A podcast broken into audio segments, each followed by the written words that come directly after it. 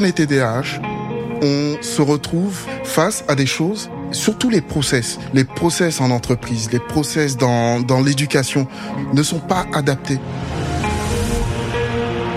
On nous dit un gros carré, un gros cube dans un petit cercle, il faut que ça rentre.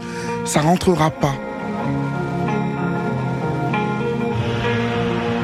Le propre du TDAH, c'est que ça prend en fait, ça, ça vient surinvestir finalement tellement de pans dans sa vie que ça en devient problématique.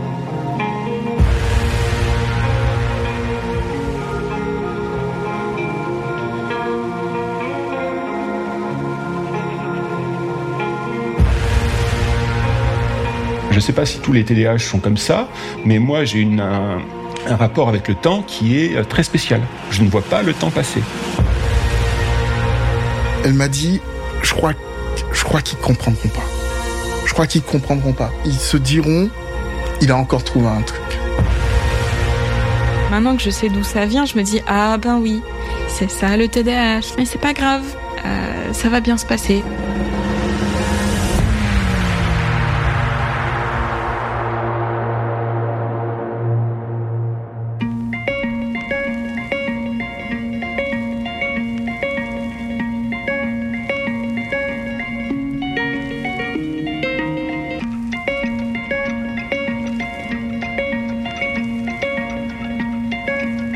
Alors le TDAH, c'est un trouble, c'est pas une maladie.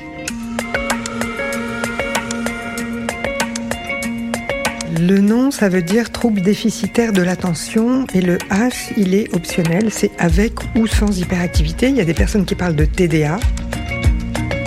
Le D, ça veut dire déficit et en réalité, c'est quand même assez mal nommé parce que c'est pas un déficit d'attention, c'est vraiment une dysrégulation de l'attention.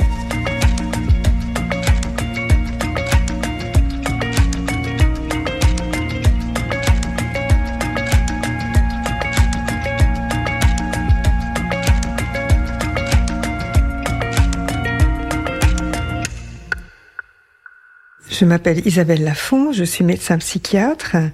J'ai la particularité d'avoir fait mes études de psychiatrie en Angleterre après mes études de médecine en France. Et à un moment donné, je me suis intéressée un peu par la force des choses au TDAH, que j'ai trouvé absolument passionnant. Quand on a un trouble de l'attention, ça veut dire que l'attention, elle n'est pas présente sur commande et de façon euh, très régulière et euh, stable. Donc ça va être une attention durement acquise, puis extrêmement instable, avec beaucoup de, de dispersion et de et de et d'interruption. Chaque fois qu'il y a une, une, interruption comme ça, ça peut être extrêmement difficile pour la personne de retrouver son attention. Donc ça peut donner lieu à des journées entières à la recherche de l'attention, avec la possibilité de la trouver, mais de façon assez fugitive, avec à nouveau une recherche euh, assez euh, laborieuse. Et ça donne des histoires extrêmement singulières, même si tout ont en commun euh, ce trouble-là.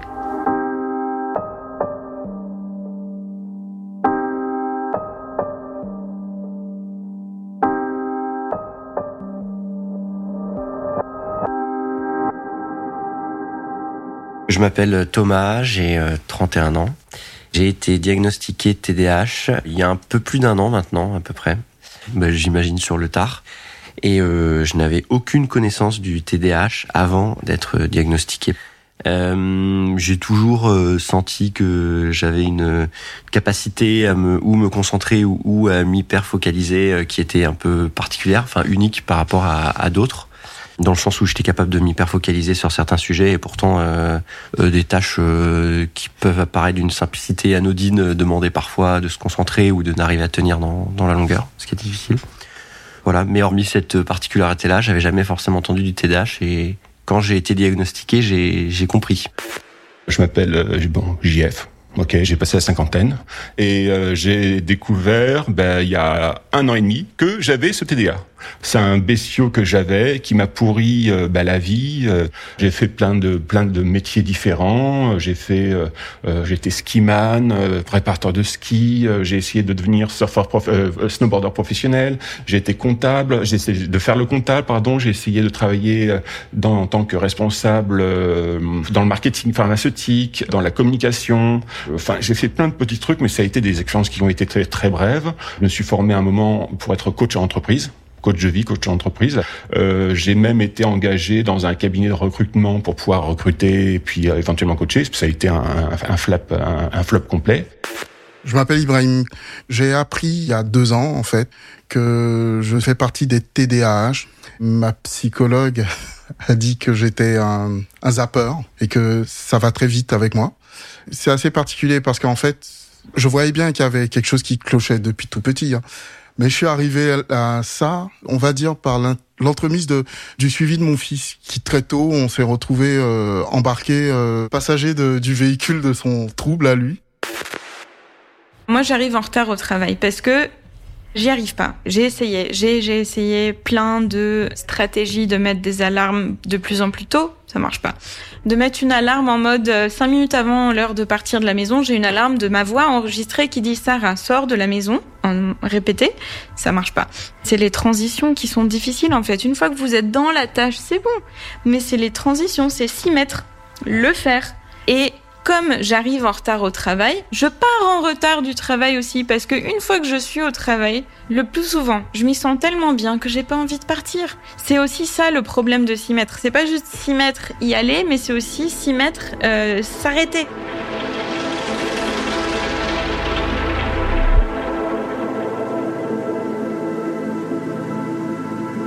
Pour moi, c'est extrêmement difficile, par exemple, de, travailler euh, sur un projet euh, qui va durer 4 ou 5 minutes, tu vois.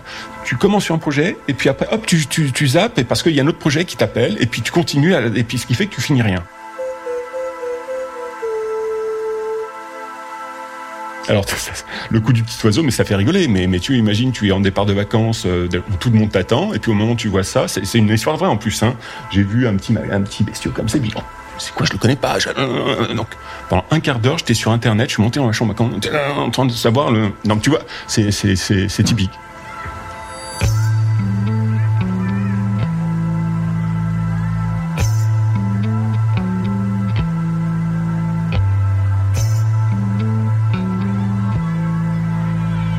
Je suis en classe de CM1 en Côte d'Ivoire.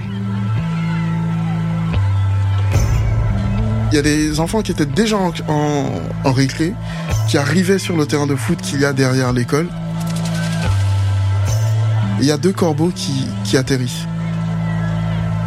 Ils ont un mouvement super beau. Et j'entends plus rien.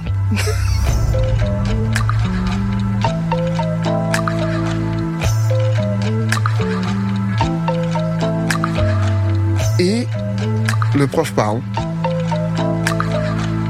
les deux corbeaux atterrissent, et puis j'ai un blanc. Mais au moment où j'ai l'impression de me réveiller, les deux corbeaux atterrissent.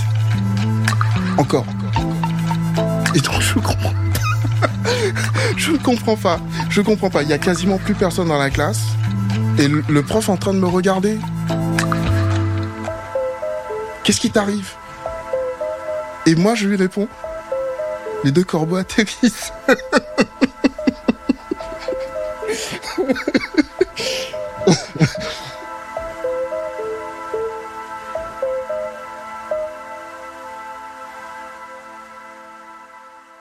Moi, l'hyperactivité, elle se manifeste beaucoup par l'hyperactivité verbale. C'est-à-dire que ça m'est déjà arrivé d'être larguée, en fait. Parce que euh, ça tourne, ça tourne, ça tourne. Et même quand j'essaye de m'arrêter de parler, j'essaye d'arrêter le flux, mais que les mots se cognent derrière mes dents et sortent. Et c'est juste, mais cette, cette sensation d'avoir de plus en plus de mots qui font un embouteillage, mais dans la bouche, c'est une sensation physique orale de trucs, euh, mais limite comme qui s'entrechoqueraient et qui seraient coincés par euh, un pont euh, mais levé ou une barrière ou quoi. Bah moi c'était ça, c'était genre j'avais les mots qui s'accumulaient dans la bouche et ça faisait cette sorte de logorée à non plus finir. C'est un truc qui énerve ma femme, c'est que ma phrase va être interrompu, je suis à autre chose et quand je reviens, je finis ma phrase de façon logique mais il manque un bout. Les symptômes, ça va être pour l'inattention des choses comme la procrastination, du mal à soutenir son attention à la fois lors de tâches et lors de conversations ou lors d'une écoute. L'impulsivité, c'est euh, la difficulté à attendre son tour, à ne pas interrompre les personnes en leur coupant la parole et en leur laissant terminer leur phrase. C'est la, capacité à ne pas faire irruption dans les conversations ou bien euh, savoir attendre qu'une personne soit disponible pour lui parler. Et puis après, il y a l'hyperactivité, donc qui est une hyperactivité motrice, c'est celle-là dont on parle, mais pour moi, c'est absolument euh, absurde parce que l'hyperactivité, elle est beaucoup plus vaste que ça. En fait, elle est aussi extrêmement euh, intellectuelle, c'est-à-dire il y a une hyperactivité idéique, trop d'idées qui partent dans tous les sens et qu'on a du mal à organiser, à euh, hiérarchiser et à euh, moduler, mesurer euh, et à serrer. Eh ben, ce qui est particulier avec les gens qui ont un TDAH ou du moins qui ont cette cette pathologie en tout cas de, de, de se faire dérouler des films en fait mentaux dans leur tête à n'importe quel moment du jour et de la nuit sur n'importe quel sujet ça peut venir avant d'aller se coucher etc même en parlant avec quelqu'un c'est que finalement elles activent des, des, émotions en soi qui n'ont rien à voir en fait avec ce qui est en train de se passer autour de vous et ça c'est quand même particulier je trouve il peut, il peut en résulter une forme d'enfermement, quoi, vous voyez Et vous pouvez aussi vous réfugier. Moi, j'ai donné un nom à cet espace mental. Je l'ai appelé carré tragique.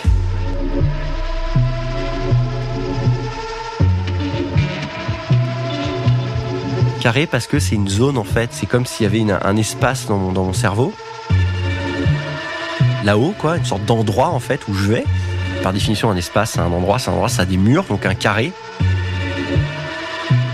et tragique parce que c'est quelque chose qui est qui est lié finalement en fait au voilà quelque chose de cinéma quoi, de quelque chose qui est lié euh, peut-être même au théâtre.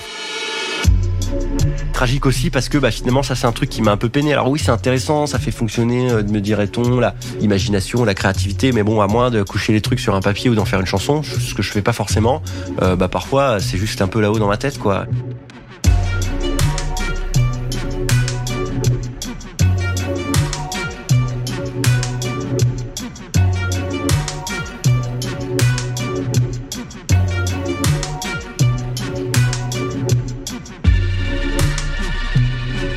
Là, je vais monter sur mon scooter, je vais me mettre du son. Euh, c'est assez intime ce que je dis, mais je, le dis quand même. Je vais penser à la manière dont, euh, tu vois, euh, bah, ce, podcast pourrait être accueilli par les gens que j'aime. Juste parce que l'idée me plaît. Je pense qu'il y a plein de gens qui doivent se dire ça dans une journée. Tiens, si je faisais ça comme ça, ça pleurait aux gens que j'aime. Sauf que moi, en fait, c'est du matin jusqu'au soir. Et que ça provoque des émotions. Et en fait, vous vous rendez compte d'avoir des émotions qui n'ont rien à voir avec la choucroute en fait. Dire bah oui, euh, déjà on verra si le truc est monté, on verra si. Euh, enfin non mais c'est vrai, on verra si. On sait pas en fait tout ça. On est là et moi je suis là. Et de, de, de toute mon, intelligence, mon intelligence la manière dont elle est structurée, je pars dans tous les sens. Et donc une fois, deux fois dans une journée c'est bien, mais quand c'est tout le temps, dès que on arrête sa tâche, ah cool, je vais aller fumer ma petite clope ou mettre un peu de son dans les oreilles, ça me stimule un peu, pouf, et ça y est, on est parti quoi.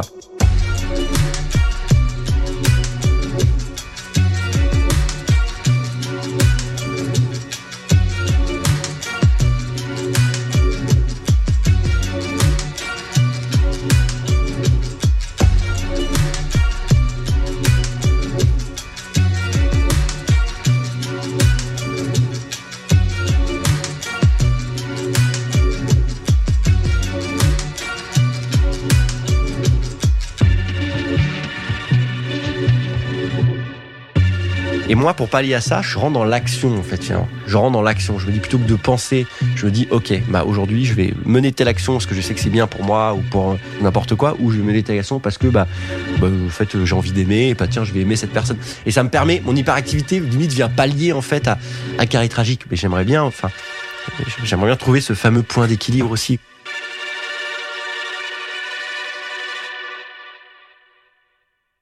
Très récemment, euh, ben, cette année universitaire, j'ai eu des cours et à chaque fois, euh, soit je me suis mise au fond pour broder, soit j'ai juste expliqué au prof euh, ou à la personne présente, écoutez, je vous prie de m'excuser, j'ai juste un petit problème attentionnel.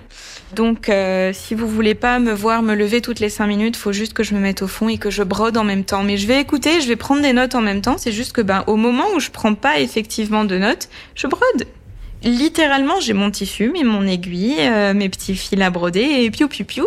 Et c'est très très agréable, par exemple, bah, juste, mais même quand je regarde une série, je peux pas regarder la télé ou aller au cinéma. Moi, euh, voilà, je suis obligée de euh, m'occuper l'esprit pendant que je fais un truc qui n'occupe pas l'esprit. En 2001, je me suis dit, ah bah tiens, je vais faire un, un opéra. Je vais écrire un opéra. Euh... j'ai fait les trois premiers mouvements et puis ça arrêté là. j'ai composé en hip-hop, euh, j'ai six grades chez moi. Il y en a deux qui sont commencés, qui sont pas terminés. Euh, oh oui, parce que je les fabrique aussi. Plein de choses. Et puis il y a un moment où euh, je me dis, bah pourquoi je vais m'arrêter à celui-là? Alors que là sur le coup il y a quelque chose qui m'excite plus sur le sur l'instant t'es sous ta douche. Moi, je, dois me chronométrer, avoir un, un, buzz sur ma douche, parce que sinon, si je, je me mets comme ça, il y a une espèce de rideau de douche qui est hypnotique, je suis là, comme ça, puis tout d'un coup, ça... Alors, soit j'imagine plein d'histoires, je vois des tas de choses, etc. Merci mon merci. Et soit c'est un blanc, c'est assez vide, il y a rien qui se passe. Et puis, ben, euh, j'entends le bibi. Alors si je mets pas le bibi, 20 minutes après, il y a la, douche qui est enfumée partout, etc. C'est une anecdote toute, bête, mais tu vois, il y, a ce côté, euh, le cerveau en mode zombie. Moi, j'appelle ça le mode zombie où, euh, alors c'est pratique, hein, parfois euh, quand tu es dans une queue, euh, tu dois attendre à la caisse, le machin, et puis à ce moment, tu. Le TDAH, c'est tous les jours de sa vie, tout le temps. Sauf dans des moments particuliers où il fait quelque chose qui le passionne absolument, ou bien dans une interaction stimulante et chaleureuse. Mais en dehors de ces moments-là, quand il est seul à devoir faire quelque chose qui euh, n'est pas euh, absolument euh, passionnant, ben, il est face à une une lutte. C'est vraiment une lutte. D'ailleurs, beaucoup de patients décrivent qu'ils sont très fatigués. Alors, cela dit, les autres troubles psychiatriques souffrent aussi de, de, de, la même... Euh, la dépression, alors maintenant la dépression, ça y est, c'est relativement acquis, mais il y a 50 euh, ans, la dépression aussi, il y a des gens qui disaient euh, Oh là, mais euh, les gens sont pas courageux, ils ont qu'à se secouer », enfin, vous voyez L'anxiété, ah, mais les gens s'écoutent trop », enfin... Donc les troubles psychiatriques, de toutes les façons, comme c'est pas quelque chose de visible, de concret, de tangible, ça a toujours souffert d'une espèce de une suspicion ou un, un, certain scepticisme en fait. Beaucoup de gens disent je n'y crois pas. Alors moi ça me paraît absolument extraordinaire de dire une chose pareille en soi. Vous voyez, parce que c'est pas du tout le sujet de croire ou de pas croire. C'est le sujet, c'est vraiment d'apprendre, de développer une connaissance, de rencontrer des patients, de s'y intéresser.